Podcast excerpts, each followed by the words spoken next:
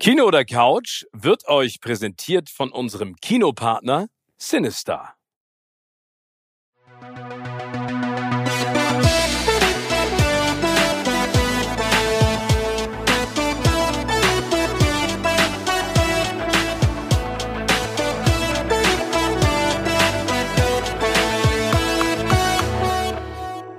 Herzlich willkommen zu einer neuen Folge von Kino oder Couch. Und nachdem wir in der letzten Woche einen ganz wunderbaren Gast hatten, freue ich mich darüber, diese Woche wieder Händchen halten mit Steven hier allein im Studio zu sitzen. Und Haben wir das eigentlich schon mal erzählt, wie groß unser Studio ist? Es ist ja nur einmal ein Meter groß. Das heißt, wir sitzen sehr nah beieinander, ohne Fenster, ohne Kleidung. Aber das ist ein anderes Thema. Nein, leg los, Tim. Mein Lieber, wie geht's dir denn erstmal so? Gut, ich habe irgendwie das Gefühl, ich weiß nicht, wie es dir geht, ich habe irgendwie das Gefühl, ich arbeite ganz viel ab, aber es wird immer mehr. Ja. also es wird nicht, es wird nicht weniger, aber es wird immer mehr. Also, aber in jeglicher Hinsicht, ich glaube, das geht auch vielen, die jetzt zuhören, so. Äh, irgendwie, keine Ahnung, 2023 ist ein ganz bizarres Jahr. Aber ich will jetzt auch nicht in Melancholie verfallen. Nee, aber ich glaube, uns, uns eint das Gefühl, dass wir eigentlich mal gesagt hatten, ich weiß gar vor ein paar Jahren schon, wir wollten eigentlich weniger arbeiten, ja. aber äh, es immer mehr und mehr und mehr und mehr wird. Ähm, ja, aber geht's dir denn gut? Ja, aber ähnlich, ähnlich wie, wie bei dir. Es wahnsinnig viele Termine, wahnsinnig viele Sachen, die man abarbeiten muss irgendwie. Und momentan bin ich in so einem Modus, ich, ich äh, torkel und nee, torkeln äh, das jetzt nicht, aber ich stolper so sozusagen von, von einer Sache zur nächsten irgendwie und arbeite die ab und äh, ja, dann kommt schon wieder das nächste. Es ist eher so ein Reagieren als Agieren. Ja, genau. Schläfst du denn gut? Ja, das zum Glück ja. Echt? Ich überhaupt nicht. Ich gehöre zu den Leuten, die immer und überall schlafen können. Das, das kann ich auch. Wirklich eine, eine Gabe, da werde ich von vielen drum beneidet, dass ich wirklich überall sehr, sehr gut schlafen kann. Ich kann, ich kann, also in, in Flugzeugen und Zügen und Autos penne ich immer sofort weg. Zu Hause schlafe ich nicht ein. Aber das ist, also vielleicht ist es auch altersbedingt. Obwohl du ja wesentlich älter bist als ich. Aber wenn du nicht einschläfst, dann wirst du höchstwahrscheinlich ja diesen Podcast dann vorbereiten und irgendwas gucken oder warst du im Kino? Ja, sehr gut, dass du sagst. Ich war im Kino, ähm, endlich mal wieder, und habe mir den Super Mario Brothers Film angeguckt, der ja jetzt gerade Box Office Milliardär wurde. Wahnsinn, also ganz Wahnsinn, Unfassbar. Wahnsinn. Aber ich muss auch ganz ehrlich sagen, Nummer eins hatte der ganz viele Komponente, auf die ich Bock hatte. Kurz, knackig, also 90 Minuten. Nummer zwei, animiert von den Illumination Studios, die ich ja liebe, durch die Minions. Also ich mag einfach allein das Intro schon. Illumination! Wenn einer von diesen kleinen Dingern da wieder durchdreht. Und Nummer drei, bin ich ja auch ein Super Mario Brothers Kind. Also ich habe das Spiel ja gespielt und bin natürlich bestens ähm, bekannt mit Mario und seinem Bruder Luigi und auch mit Donkey Kong. Und ich habe mir die ganze Zeit überlegt, es gab ja mal ähm, eine Realverfilmung in Anführungszeichen, ich glaube Mitte der 90er, die eine Katastrophe war und dachte jetzt, wird das gut. Und das war richtig gut. Also es geht im Prinzip darum, dass Mario und Luigi als Klempner arbeiten in New York und irgendwie die ganze Zeit so ein bisschen gehänselt werden, weil sie nichts können. Und dann gibt es einen großen Wasserrohrbruch in Brooklyn und den wollen sie sozusagen beheben und landen dann aber in den Katakomben unterhalb New Yorks. Äh, so die Katakomben von New York spielen in ganz vielen Filmen eine wichtige Rolle, hier auch. Und landen dann in so einem Zeitreiserohr und landen dann in der Welt ähm, der Pilzköpfe und der Prinzessin und von Donkey Kong und äh, müssen sich dann im Prinzip erwehren gegen den großen Schildkrötenkönig. Und das ist total lustig gemacht, geile Sprüche, ganz toll animiert, schön bunt. Ich finde an der einen oder anderen Stelle also auch ganz schön gruselig. Und, ab, äh, ab wie vielen Jahren ist der freigegeben? Ab sechs. Ab sechs, okay. Ab sechs. Also ähm, muss man schon, also ich würde jetzt nicht mit kleinen Kindern reingehen und ich würde mich dann auch da hinsetzen. Ich habe mich vollgestopft mit Popcorn, keine Nachos. Aber jetzt möchte ich ganz kurz einmal was sagen. Ne? Du hast während des Films wieder, na okay. Ich habe nicht geknistert. Ich habe ganz leise Popcorn gegessen. ich habe so, ha, so reingeschaufelt, weil ich weiß, dass eingeatmet nur. Genau, ich, ich hatte Angst, dass du irgendwo auftauchst. Also Gehtchen, sei ruhig, weil ich weiß ja, du hast eine Aversion dagegen. Ähm, aber ich muss noch mal eins sagen, ne? Liebe große Kinoketten, wenn ihr euch fragt, warum Leute nicht mehr so häufig ins Kino gehen, dann schaut euch das mal an. Ich bin da gestern reingekommen, die Auslage, die Auslage an dem Stand, wo du dir sagen kannst, mit so halb vertrockneten Hähnchen-Nuggets oder was das sein soll. Und dann, das sieht so unsexy aus. Du kommst ins Kino, es macht kein, also tut mir leid, ich muss einfach sagen, es macht mir keinen Spaß. Es macht mir keinen Spaß. Ich wollte danach auch ganz schnell wieder raus aus dem Kino, weil diese ganze Atmosphäre einfach nicht cool ist. Und ihr müsst euch mal überlegen, wie ihr das machen wollt. Ich hätte fast IMAX 3D-Kinos in Wandsbek äh, äh, Karten gekauft, Kinokarten gekauft. Da kostet das Stück 22,90 Euro für einen Erwachsenen ohne 3D-Aufschlag. Also da musst du noch die 3D-Brille mieten dazu. Und da habe ich mich auch gefragt, Alter, dafür also wenn du es normal guckst, kostet, glaube ich, 10 Euro, war jetzt auch legitim, aber das hat mich echt erschüttert. Das war eigentlich das Schlimmste an meinem Kinobesuch gestern, der Zustand des Kinos. Ja, das ist, glaube ich, wo viele wirklich die, die großen Kinoketten massiv nachbessern müssen, dass sie Kino gehen wieder zu einem Event mehr machen und nicht genau. nur der Film da ist, sondern es soll ein, ein das muss ein Gesamtevent sein und es fängt beim, beim Essen und den Essensständen da an Boah, irgendwie, Alter, was einfach, ey, wenn, ist der Geruch alleine teilweise schon, wenn man da ankommt. Und ja, aber wenn ich dann sehe, wie dieser eine Mitarbeiter vom Kino dann die Käsesoße hinten vorbereitet, da habe ich auch schon gesagt, okay, die will ich nicht essen. Aber, also, Film super, äh, hat mir sehr gut gefallen. Und dann darf ich noch was anderes sagen. Ähm, ich bin wieder versöhnt mit dem Marvel-Universum. Weil ich war nämlich in der Preview von Guardians of the Galaxy Volume 3 von James Gunn noch gedreht, bevor er jetzt zum DC-Universe gewechselt ja. ist. Da geht es im Prinzip um die Guardians, die ja durch einige emotionale Irrungen und Wirrungen kommen. Sie werden ähm, nochmal auf die Probe gestellt. Also Rockets Geschichte wird erzählt und dann geht es einem der Guardians of the Galaxy Mitglieder nicht gut und der Rest muss ausschwärmen, um diese Figur, ich will nicht zu viel verraten und spoilern, zu retten. Der Film ist knapp zwei Stunden 40 lang. Aber so geil. Ja, da freue ich mich auch richtig Ey, der drauf. Ist Weil die ersten, beiden, die ersten beiden Teile waren schon genial. Ähm, von die Tricks, der Humor, da, da passt einfach, bei der Reihe passt einfach alles, deshalb freue ich mich wahnsinnig drauf. Also, du hast es gerade gesagt. Der Witz ist so super. Ich meine, Chris Pratt, Zoe Saldana, äh, Dave Bautista sind einfach alle geil. Ein geiler Antagonist, Tolle Story, Wahnsinnseffekte, dann dieser Einsatz von Musik, den sie da natürlich, äh, den James Gunn der ja auch liebt. Also das sind ja unsere 80s, ne? Also äh, einfach fantastisch und diese Geschichte. Und ich sag euch jetzt schon mal, ähm, wenn ihr ins Kino geht, da gibt es eine Liebessequenz, also nicht äh, Liebe machende Sequenz, sondern da geht es um große Liebe und Zuneigung von zwei Figuren, von denen man es nicht erwartet hätte, aber die hat mich so zu Tränen gerührt, dass ich im Kino saß und gedacht habe, ey, das erstmal zu schaffen, dass ich jetzt hier sitze und weine, weil diese Figuren jetzt gerade irgendwie. Äh, Wobei du schon nah am Wasser gebracht ja, ich bin bist. Das auch, weiß ich. Ja, auch, wenn du mich anrufst, weine ich auch manchmal vor Freude. Das stimmt. Nein, du musst das jetzt nicht so ins Lächerliche ziehen hier, mein Lieber. Wir wissen, dass du schnell nee, über Filme weinst. Ja, okay, das gebe ich zu, aber da habe ich auch, aber das ist, Guardians of the Galaxy ist ja per se vielleicht nicht der, wo große Emotionen äh, sich immer Bahn brechen, aber der Film ist einfach wirklich geil. Und ich habe es eben gerade gesagt, das Marvel-Universum hat es mit den vergangenen Versionen Ant-Man und wie sie alle heißen geschafft, mich so ein bisschen wegzustoßen. Aber da habe ich gesagt, wow, geil, jetzt weiß ich, warum ich euch liebe und vor allen Dingen auch die Darsteller und Darstellerinnen. Es ist einfach so geil und jetzt freue ich mich. Es gibt auch zwei Cliffhanger, guckt euch das an. Guck, ich gehe den auf jeden Fall mit dir ich gehe mit dir im Kino gucken. Das ist unser Date. Okay, dann endlich mal wieder. Weil ich weiß ja, dass du da immer manchmal verwirrt bist, wenn da so Sachen fliegen und so komische Figuren auftauchen und so. Dann muss ich dir das ja immer erklären, muss ich dir sagen, ey, Timmy, das ist ein Film, das ist nicht echt, hab keine Angst und deswegen gehe ich lieber mit dir in den Film. Aber auch die Figuren sind so geil. Aber okay. Warst du im Kino oder Serie?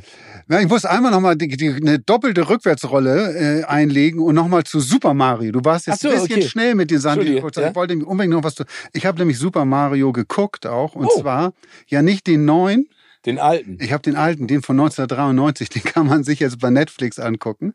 Den Will man sich den bei Netflix angucken, ist die andere Frage. ja, es ist eigentlich, also es ist, glaube ich, der hat schon einen Platz in den schlechtesten zehn Filmen aller Zeiten, hat er, hat er einen Platz, hat er okay, Platz wow. sicher. Ja, okay. Das sagen, das lustigerweise sagen das ja auch alle Beteiligten. Also die Hauptdarsteller, Bob Hoskins hat damals eine der Hauptrollen gespielt, der, der sagt, das war ein Albtraum der Film. Selbst der, der, der Regisseur hat hat sich von dem Film abgewandt. Und das fand ich eine ganz nette, lustige Geschichte.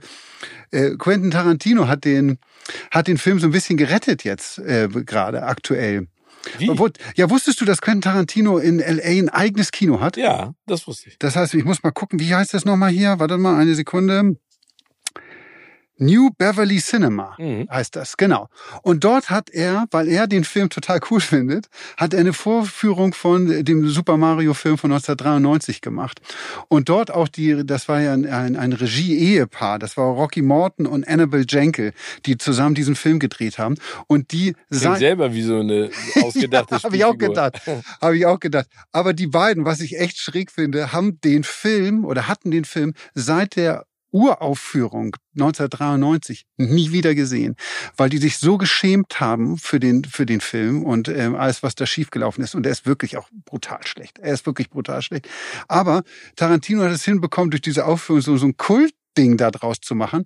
Und die Leute standen um Blockschlange um Tickets zu bekommen und viele alte Darsteller waren noch eingeladen und ähm, ja und Rocky Morton sagte danach auch er war ganz begeistert irgendwie er finde den Film jetzt viel viel besser die Leute hätten an den richtigen Stellen gelacht und äh, das war alles ganz fand ich eine sehr sehr nette Geschichte aber das ist echt so, eine geile altes, Geschichte. So, so, ein Ding noch mal noch nicht mal rausholen aber da sieht man ja wie wie man Dinge auch verklärt ne also, dass man äh, ins Kino geht und sagt so, oh Gott, was ist das für ein Scheiß? Und dann zehn Jahre später gehst du nochmal. Aber das finde ich ja toll, dass er das macht. Ja, also ich habe diese Woche, wie gesagt, ich habe mich sehr mit den Niederungen oder den äh, äh, des, des Film- und Serienbusiness auseinandersetzen oh. müssen.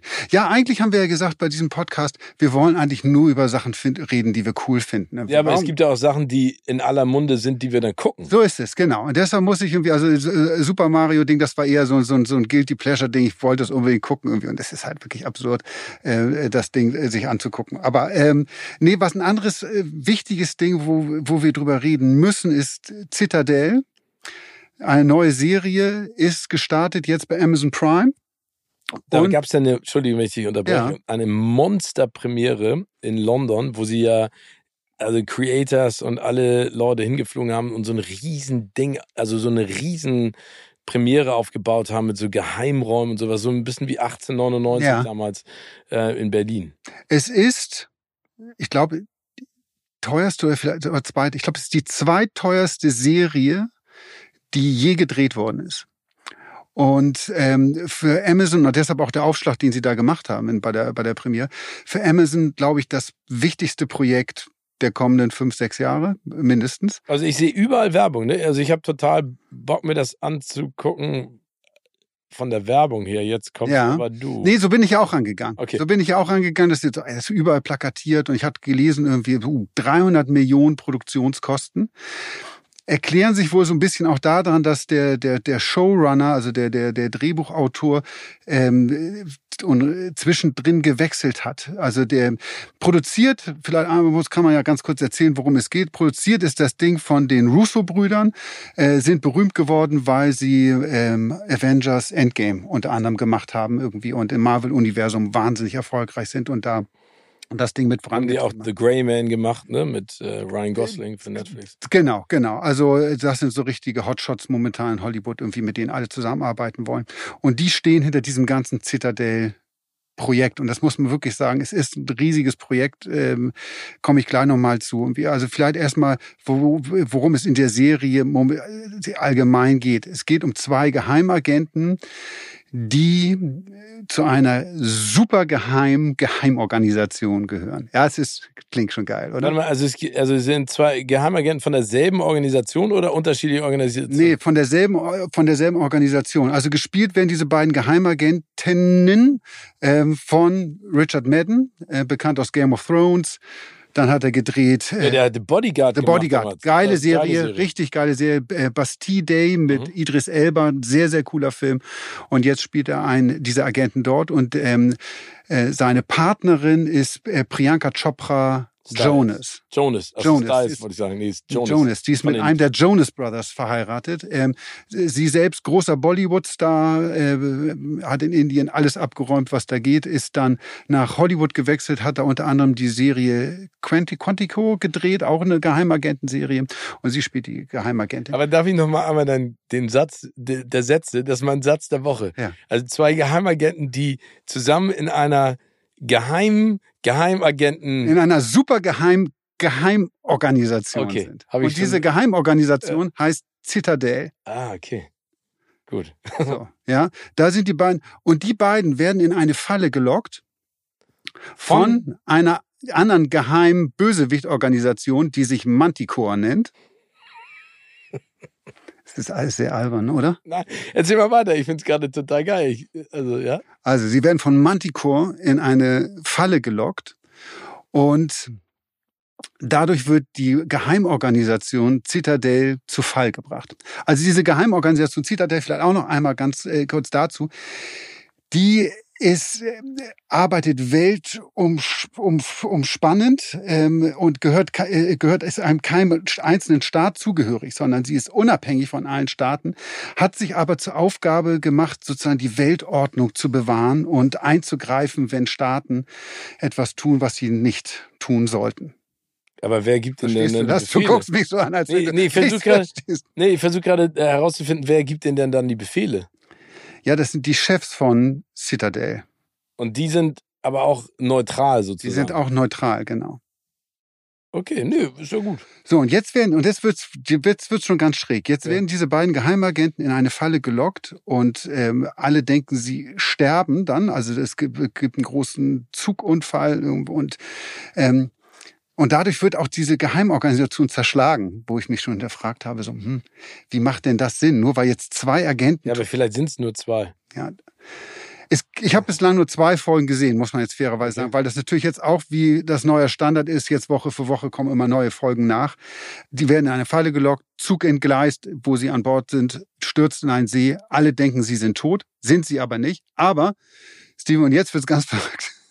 Sie haben ihr Gedächtnis beide verloren. Nein! Oh, Mann, ey. und dann wird aber ihr alter Boss oder ihr alter Kollege, macht sie dann acht Jahre später, denn warum auch immer, wieder ausfindig und holt sie wieder zurück in den Dienst und sie versuchen jetzt gegen Manticore zu kämpfen und äh, eine große Weltverschwörung aufzulösen. Das ist der. Das aber ist, das aber was haben Story. sie in den acht Jahren gemacht?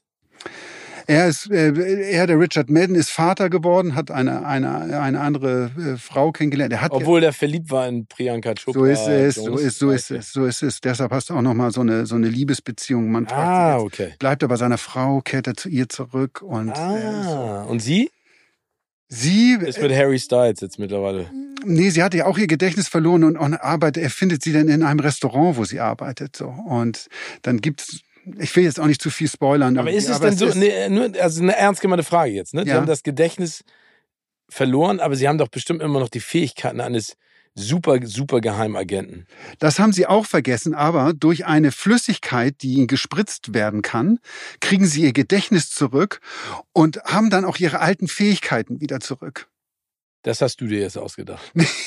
es ist wirklich wahr. Okay. Es ist wirklich wahr. So ist das. Und es ist, sorry, es ist alles so absurd. Also diese ganze Serie, wenn, momentan wird ja so viel darüber diskutiert, über künstliche Intelligenz und was KI in Zukunft alles machen wird und so weiter.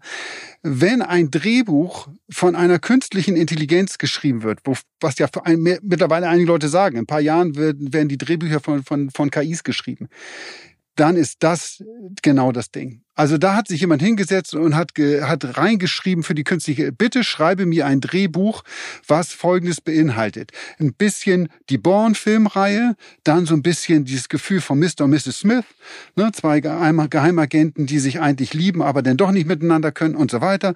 Dann natürlich massig viel 007 rein, packen, dann so ein bisschen Mission Impossible auch noch mit dazu und dann so Versatzstücke von allen möglichen Agenten, Spionagefilmen, die es in den letzten 30 Jahren gegeben hat. Das packen wir alles rein. Und vielleicht noch so einen ganz kleinen Tick Avengers Zukunftsgefühl.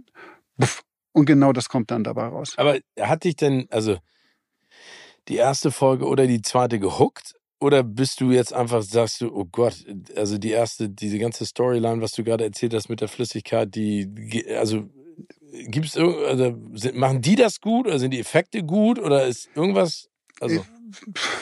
Die Story huckt mich gar nicht, weil das, du die ganze Zeit das Gefühl hast, alles schon zehn Millionen Mal gesehen. Mhm. Also gerade dieses mit dem Gedächtnisverlust, das ist so Born-Identität äh, geklaut, äh, dass man es überhaupt nicht ertragen kann.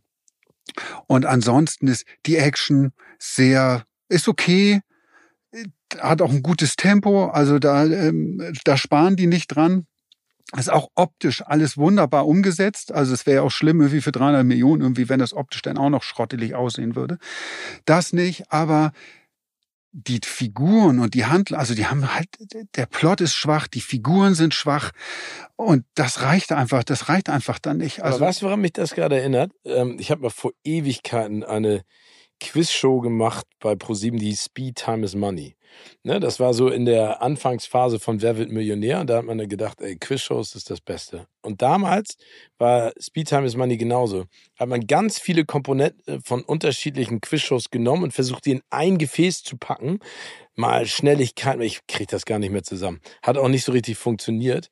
Und da denke ich dann immer in der Sekunde, warum machst du es so kompliziert? Also warum gibt es eine Geheimagenteninstitution neben den Geheimorganisationen plus Gedächtnisverlust plus es kommt wieder plus Liebesgeschichte. Äh, ich werde trotzdem mal reinschauen, ähm, weil ich einfach, glaube ich, neugierig geworden bin durch die Werbung, aber ich vertraue da sehr deinem Urteil. Ja, also es ist in dem Sinne, du guck es dir wirklich mal an und dann können wir nochmal drüber sprechen, ob du es genauso siehst. Ich finde es in dem Sinne so spannend, weil ich vorab wusste, wie viel Geld da reinge, mhm. reingeflossen ist. Drei, man muss 300 Millionen. Aber ist das, ist das kommuniziert worden? Ist das sozusagen Selling Point? Oder ist das äh, Recherche? Weil ich finde es ja auch immer schwierig, wenn jemand sagt, ey, die teuerste Serie aller Zeiten.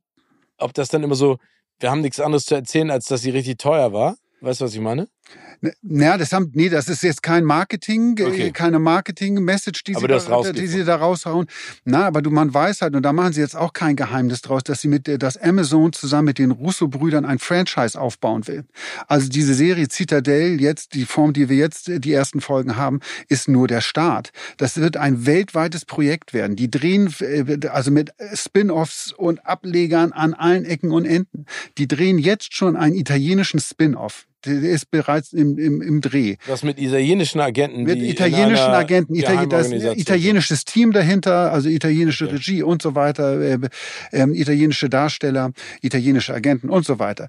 In Indien drehen. Italienisches Essen. Italienisches Italienische Autos. Italienischer Wein. Hm. In Indien wird ein Ableger gedreht. In Mexiko wird Mit ein. indischem Essen, indischen Autos, indischen Darstellern.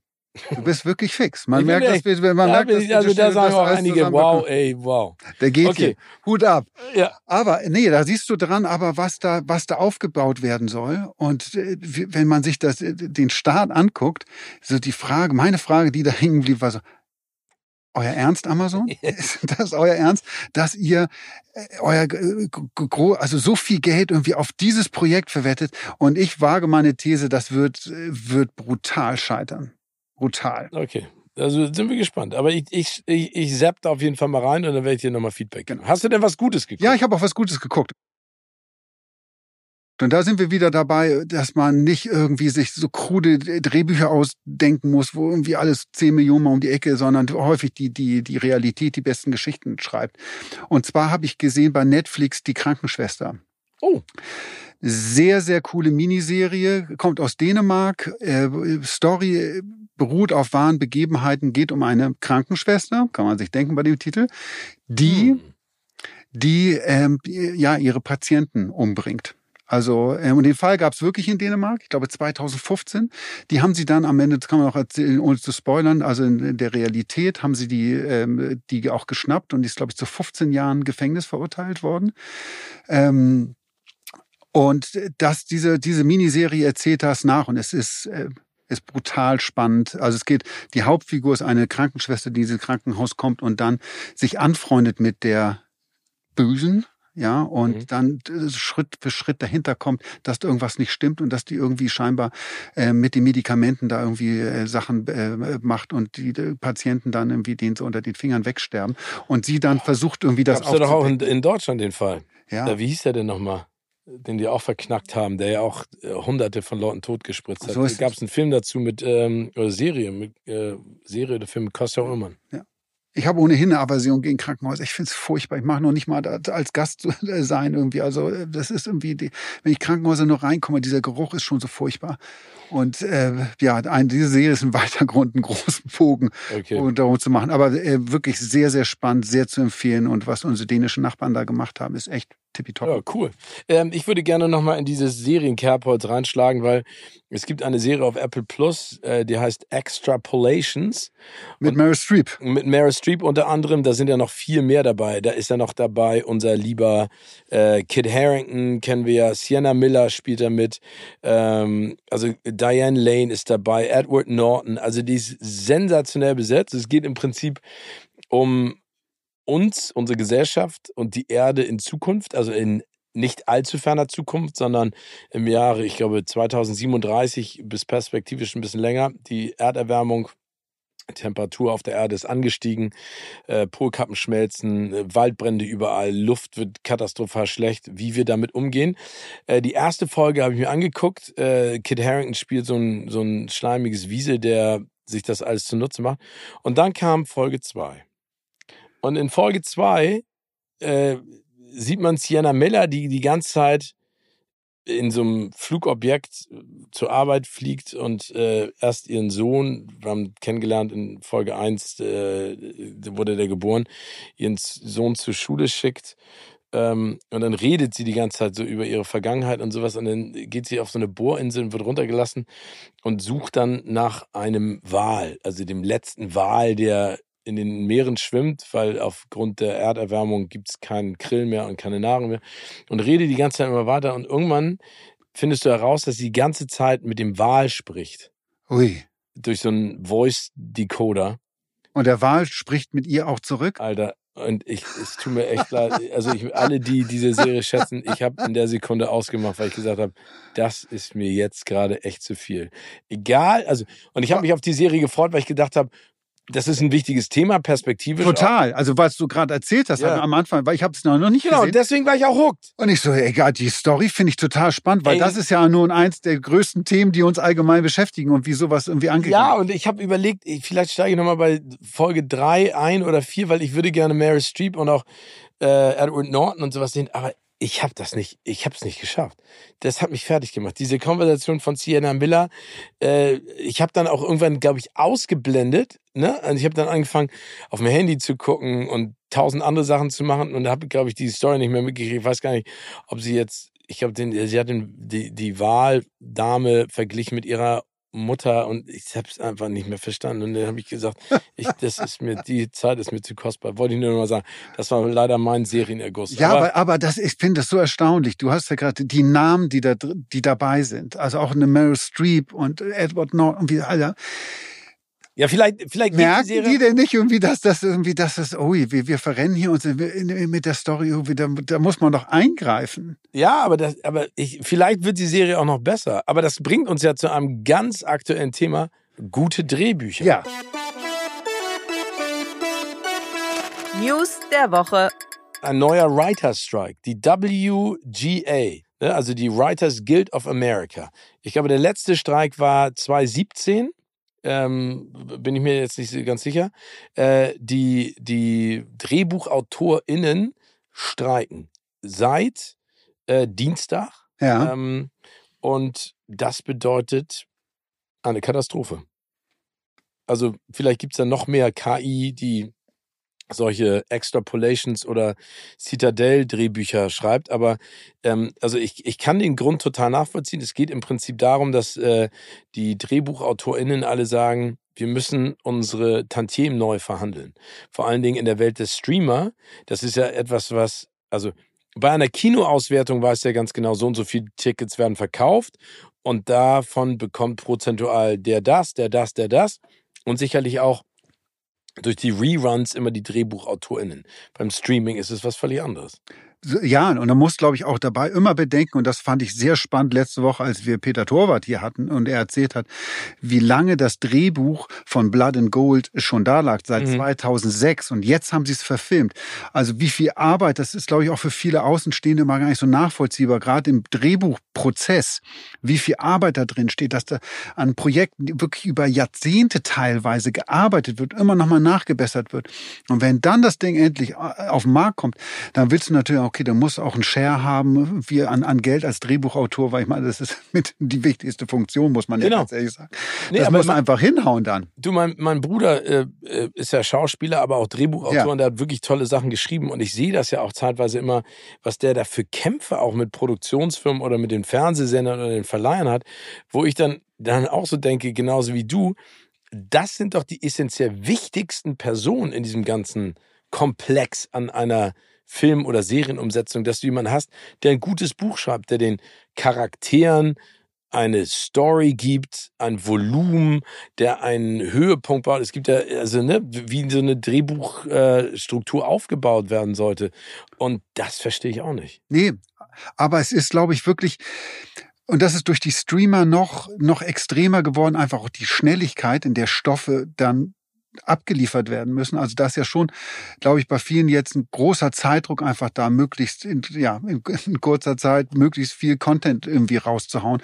Und der Druck wird einfach so an Drehbuchautoren weitergegeben und die Zeit und, und Mühe, die man sich früher genommen hat für gute Drehbücher und vielleicht hier wirklich nochmal hier und da drüber nachgedacht, die ist einfach heute gar nicht mehr da. Und das ist das, was dann am Ende, was wir auch sehen.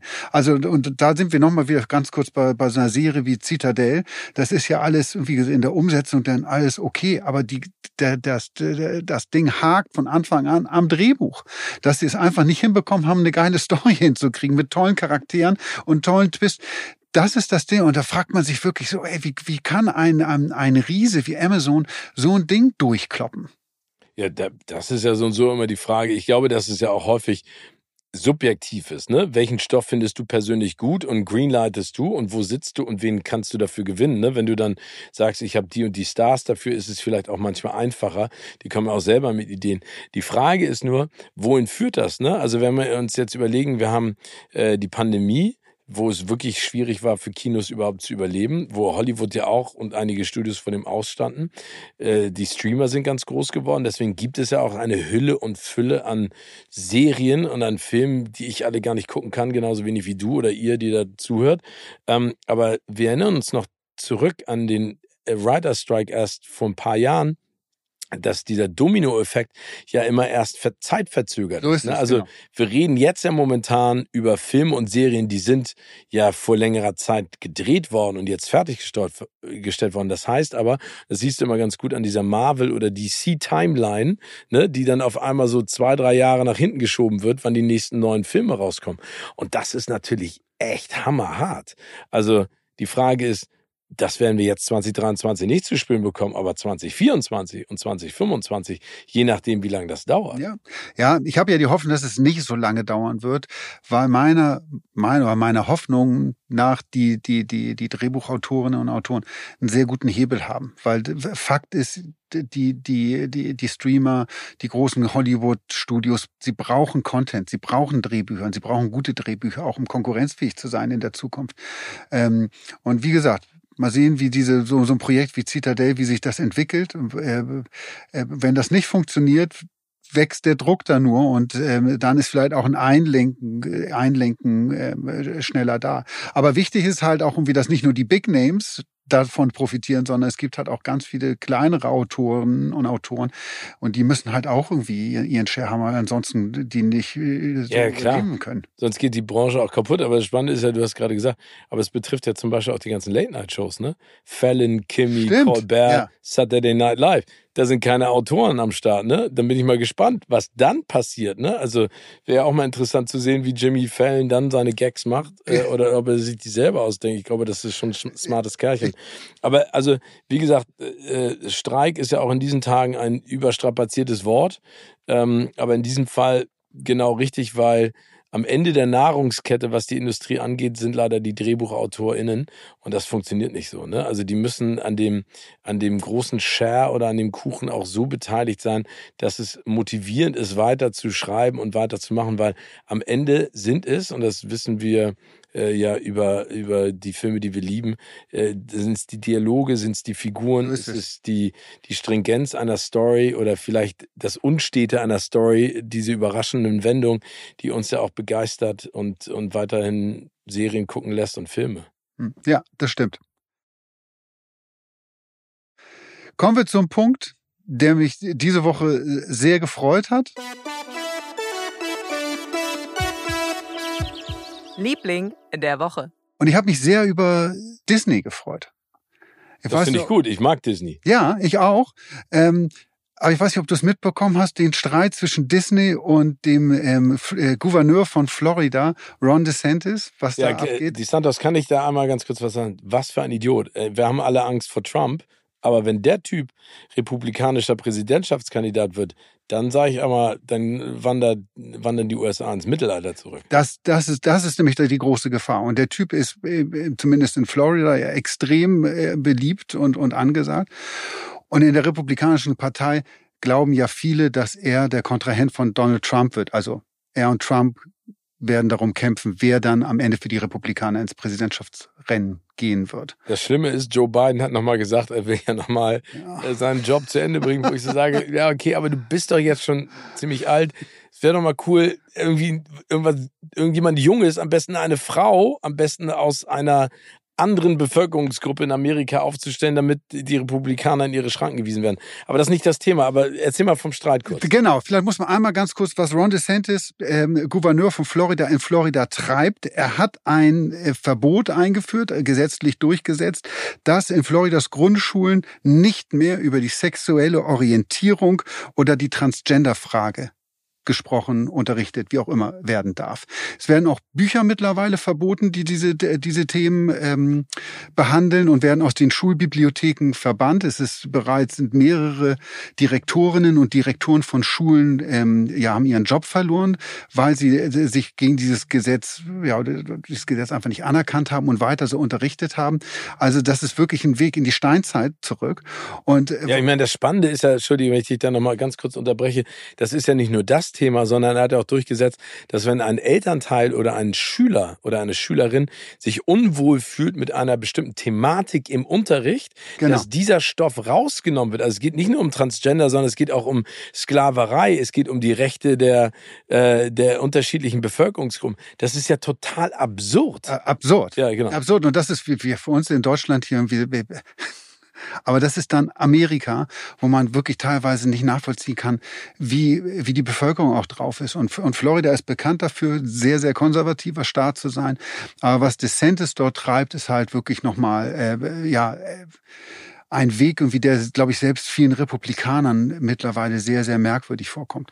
Und das, das Starke von Disney in dem Zusammenhang war, dass, äh, und, und man muss ja auch wissen, dass Disney in Florida sehr erfolgreich ist. Also sie haben in Orlando ihre vier Freizeitparks dort, das ist sozusagen die der, Disney World. Disney World, genau. Ihr, äh, die Basis, der Hauptsitz von Disney ist mittlerweile in Florida.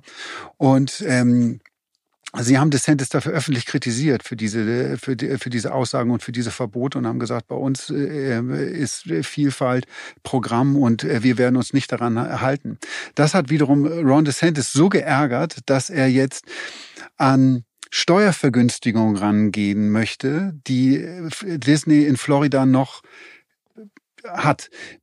Womit er nicht ganz Unrecht hat, muss man jetzt fairerweise auch sagen, weil ähm, das ist, glaube ich, aus den 70er Jahren noch, dass äh, damals, äh, als diese Freizeitpark, das Magic Kingdom, wie das intern genannt wird, äh, errichtet worden ist, damals hat Disney ähm, das Recht bekommen, ein Special Taxing District zu sein. Also dort herrschen andere, nur in diesem Bereich herrschen andere Steuergesetze als im Rest von Florida.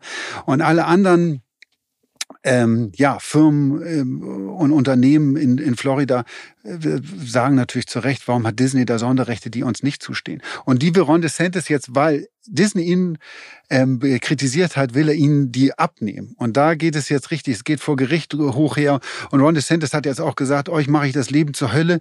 Er will ein Gefängnis ein Gefängnis ähm, bauen lassen, was direkt neben, neben ähm, Disney World liegt. Ähm, was natürlich dann viele Eltern dann auch, glaube ich, komisch finden, irgendwie, wenn sie mit ihren Kindern nach Disney World aber gehen. Aber das siehst du mal. Gefängnis ja, ja, ja, aber das siehst du mal, wie, wie gefährlich und dumm dieser Mann ist. Ja. Also wie schlimm. Dass Disney World natürlich auch dadurch, dass sie da sitzen, so viele andere Parks angezogen haben und was die alleine an Touristen nach Florida bringen und vor allen Dingen in diese Gegend, dann muss ich äh, DeSantis doch einfach mal fragen, äh, DeSantis, DeSantis? De, DeSantis. DeSantis, mir völlig egal, ich will diesen Namen am liebsten vergessen und gar nicht im Mund nehmen, ähm, was da alles passiert. Aber dass der jetzt dagegen ankämpft, ne, mit dieser erzkonservativen, gefährlich religiösen Weltanschauung, oh, da kriege ich das Kotzen. Aber ich finde es geil, dass Disney das macht. Das finde ich auch. Also äh, Disney wird natürlich vorgeworfen, wie so, hm, ihr macht es vor allen Dingen wie jetzt, oder kämpft diesen Kampf, weil ihr eure Steuervergünstigung weiter haben wollt. Ja, sicherlich. Wenn das, der, wenn das der Engel ist, ist mir das doch egal. Mir auch. Also ähm, nein, ich finde, das ist das, was man gerade von großen Unternehmen ja ähm, auch gerade in Amerika viel, viel stärker mal erwarten würde, dass sie sich gegen diese Tendenzen, die so ein Politiker wie DeSantis halt hat und die auch ein Trump hatte und immer noch hat, wie sich da mal dagegen zu stellen und, ähm, und sich da klar zu positionieren. Das machen ja ganz wenige und deshalb ist für mich auch der Liebling der Woche äh, Disney diese Woche irgendwie, dass sie da, dass sie da so klare, harte Kante zeigen. Oh, ich hoffe, dass die gewinnen. Ich hoffe, dass, dass er so einen auf den Deckel kriegt, dass es da keine Möglichkeiten mehr, dass er so eine Niederlage bekommt, äh, von der er sich nicht mehr erholt. Ja, das ist momentan, die, die, glaube ich, bei den Demokraten zumindest die Hoffnung, dass er, dass er sich so ein bisschen vergaloppiert da und dass er wirklich jetzt übers Ziel hinausschießt, weil Disney ist auch für die Amerikaner, das ist, ein Heiligtum. Ein Heiligtum. 100 Jahre. Ich meine, überleg mal, was der gemacht hat. Genau. Ich meine, live your dreams ist ja immer noch der große Slogan. Und man kann da auch viel Kritik dran üben, aber das finde ich mal geil. Ich habe auch noch einen kurz zum Schluss, einen Liebling der Woche. Und zwar, letzte Woche gab es die Premiere von The Whale in Berlin. Äh, Brandon Fraser war vor Ort und ich habe ja, sage ich auch nochmal, ich habe ja damals so ein bisschen seine Dankesrede bei den Oscars kritisiert, dass ich die nicht so richtig ehrlich fand, sehe ich auch immer noch so, aber wir haben uns kennengelernt, wir haben auch darüber gesprochen wie dieser Oscar-Moment für ihn war. Okay, ja. Ähm, und er hat gesagt, dass das total bizarr für ihn gewesen ist, weil als er auf die Bühne kam, hat er nicht das Gefühl, dass er vor Millionen von Menschen spricht, sondern ehrlich gesagt nur vor seiner Familie. Und das hat ihn emotional so ergriffen, dass der überhaupt nichts Richtiges rausgekriegt hat. Und das Spannende ist, ich habe einen Brandon Fraser kennengelernt, der so komplett konträr ist zu Rick O'Connell, also aus der Mumie, der ist unfassbar schüchtern, mhm. wahnsinnig zurückhaltend. Der hat richtig, du merkst, dass wenn die Leute ihn so belagern, und da waren mhm. ganz viele Leute, die äh, natürlich Autogramme und Selfies und alles machen wollten, ähm, da, da, da, fühlt er sich nicht wohl. Ähm, aber wirklich charmant. Äh, ich glaube auch jemand, der extrem gebeutelt ist von seinem Schicksal, aber den Film haben alle gefeiert. Der hat eine Resonanz bekommen. Da waren zwei Kinos, haben wir das gemacht, so ein QA und eine Vorstellung. Ich finde, der hat ganz, ganz toll geantwortet. War wirklich sehr freundlich, auch zwischendurch total interessiert. Und wenn er so ein bisschen aufgewärmt dir gegenüber war, dann, dann war der auch so ein bisschen outgoing, war mit seiner neuen Freundin da. Ich fand den ganz charmant. Vor allen Dingen, Play on Pictures, ein relativ kleiner Filmverleih aus München. Die haben damals ähm, hier mit äh, Parasite äh, sozusagen das oh, Gespür ja, gehabt, ja. den rauszubringen und jetzt auch mit The Whale. Und ich finde die das Team, also nochmal danke an euch, ihr seid super, also ein geiles Team. Ähm, aber das fand ich ganz spannend bei Brandon Fraser und der hat dann natürlich auch äh, nochmal, haben wir so drüber gescherzt, wie sieht das denn jetzt perspektivisch auch aus bei dir mit dem Oscar-Gewinn? Und er meinte so, also ich werde selektiv rangehen, weil er wirklich durch Hollywood auch gelernt hat, dass jede Entscheidung die, die letzte vielleicht sein könnte. Mhm. Und ähm, er ist jetzt ein Killers of the Flower Moon zu sehen äh, von Martin Scorsese mit Leonardo DiCaprio, weiß aber nicht wie viel oder ob überhaupt. Der Dann ist auch noch im Dreh, ne? Oder ist der, sind die schon? Der, der ist, soweit ich weiß, noch im Dreh. Dann Batgirl, dieses 90 Millionen Dollar Projekt, den die einfach rausgeschmissen haben, den gibt's ja nicht mehr. Stimmt, genau. Ne? Da war er der Bösewicht, hat er auch gesagt, auch völlig absurd, was das für eine Geschichte ist. Dann macht er so einen neuen Film, Brothers heißt er mit Peter Dinklage und Josh Brolin. Also der hat so ein paar, aber du merkst, dass der diesem ganzen Frieden nicht so traut. Und das kann ich auch verstehen, ne? dass du da so auf den Deckel kriegst. Also das war echt eine spannende, sehr, sehr bewegende Be Begegnung und auch wirklich ein, ein toller Typ, aber du merkst, der hat echt gelitten die letzten Jahre. Also ich kann nur noch mal sagen, The Whale sollte man sich angucken, ist eine beeindruckende Leistung. Was ist denn bei dir ansonsten noch jetzt auf deiner Watchlist für die, für die kommenden Citadel und die Wrestling-Form von Extrapolations. Guck ich mir einen Abend beides hintereinander alles an. Du, ich, ich muss dir ganz ehrlich sagen, ich bin gerade so ein bisschen, ähm, ich äh, habe als nächstes auf der Uhr äh, Extraction 2, Tyler Drake, ähm, weil da gibt es eine Premiere Anfang Juni und ich darf den Film schon vorab gucken als Screener, da freue ich mich sehr drauf. Und Guardians of the Galaxy Volume 3 mit dir zusammen. Genau, den gucken wir uns zusammen an. Der und ist du? bei mir auch auf der Watchlist. Ich muss erstmal ganz schnell die letzten Folgen der zweiten Staffel von Der Doktor und das liebe Vieh gucken. Die Serie, die du nicht kanntest.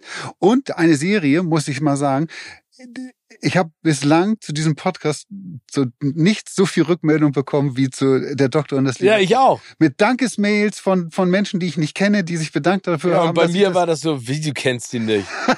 ja. Ich guck dir. Und jetzt gucke ich auch mit dir zusammen. Und jetzt kommt der Skandal. Ja, du musst dich beeilen, weil die, die in der Mediathek das Ding ist nur noch wenige Tage irgendwie verfügbar irgendwie. Deshalb muss ich da jetzt schnell durch irgendwie. Ja, ich verstehe es auch nicht. Äh, ARD, ihr müsst das Ding verlängern, damit das alle gucken können. Warum schmeißt ihr das jetzt raus, äh, nachdem wir das hier angeteasert haben. Also das muss ich gucken. Dann will ich unbedingt gucken und ich weiß, das guckst du dir auch an, kommt bei, äh, bei, bei Netflix, glaube ich, äh, nächste, nächste Woche. Fuba mit Arnold Schwarzenegger. Die, die Serie hatten wir kurz schon drüber gesprochen. Aber auch da bewegen wir uns auf Geheimagenten-Terrain. Ne? er Geheimagent, wie Geheimagenten seine Tochter Geheimagentin und beide wussten nichts voneinander. Hat so True Lies. Wir, wir gucken mal. Und dann startet bei Netflix eine Doku. Du bist ja auch ein großer Fan von Sportdokus, mhm. genauso wie ich. Und zwar McGregor Forever. Oh. Über den äh, MMA-Fighter Conor McGregor. Aber selbst produziert oder wurde die über ihn gedreht? Das ist ja immer der äh, entscheidende Unterschied ich glaube, so, der Typ ist ja echt schräg drauf und äh, kreist ja wahnsinnig um sich selbst. Ich glaube nicht, dass der so ein Projekt in fremde Hände gibt. Äh, äh, deshalb gehe ich da mit Vorsicht ran. Was viele Leute, glaube ich, nicht wissen, ist, wie Conor McGregor ist, wie gesagt, ein so ein, so ein Käfigkämpfer, der in der UFC, der, das ist ein Verband, äh, die diese Käfigkämpfe veranstalten in Amerika, ein Mega-Geschäft, alles Pay-per-View, äh, also die da kommt richtig viel Geld rein und ich glaube, er war letztes, vorletztes Jahr der Sportler, der, der weltweit am meisten Geld verdient hat. Ähm, und ist ein großer Star, wie man sich jetzt denken kann in dieser UFC. Und über den haben sie jetzt eine Doku gedreht. Aber ich nehme an, dass er seine Finger da, wie er sich da Aber drin hat. Ja, man muss sich das so ein Ding angucken.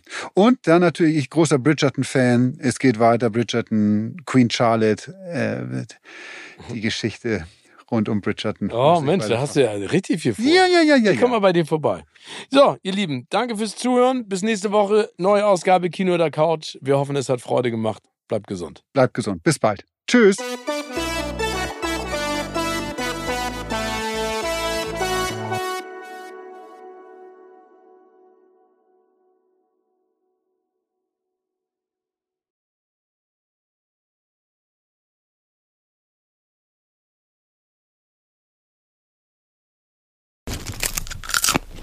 Kino oder Couch wurde euch präsentiert von unserem Kinopartner Sinistar.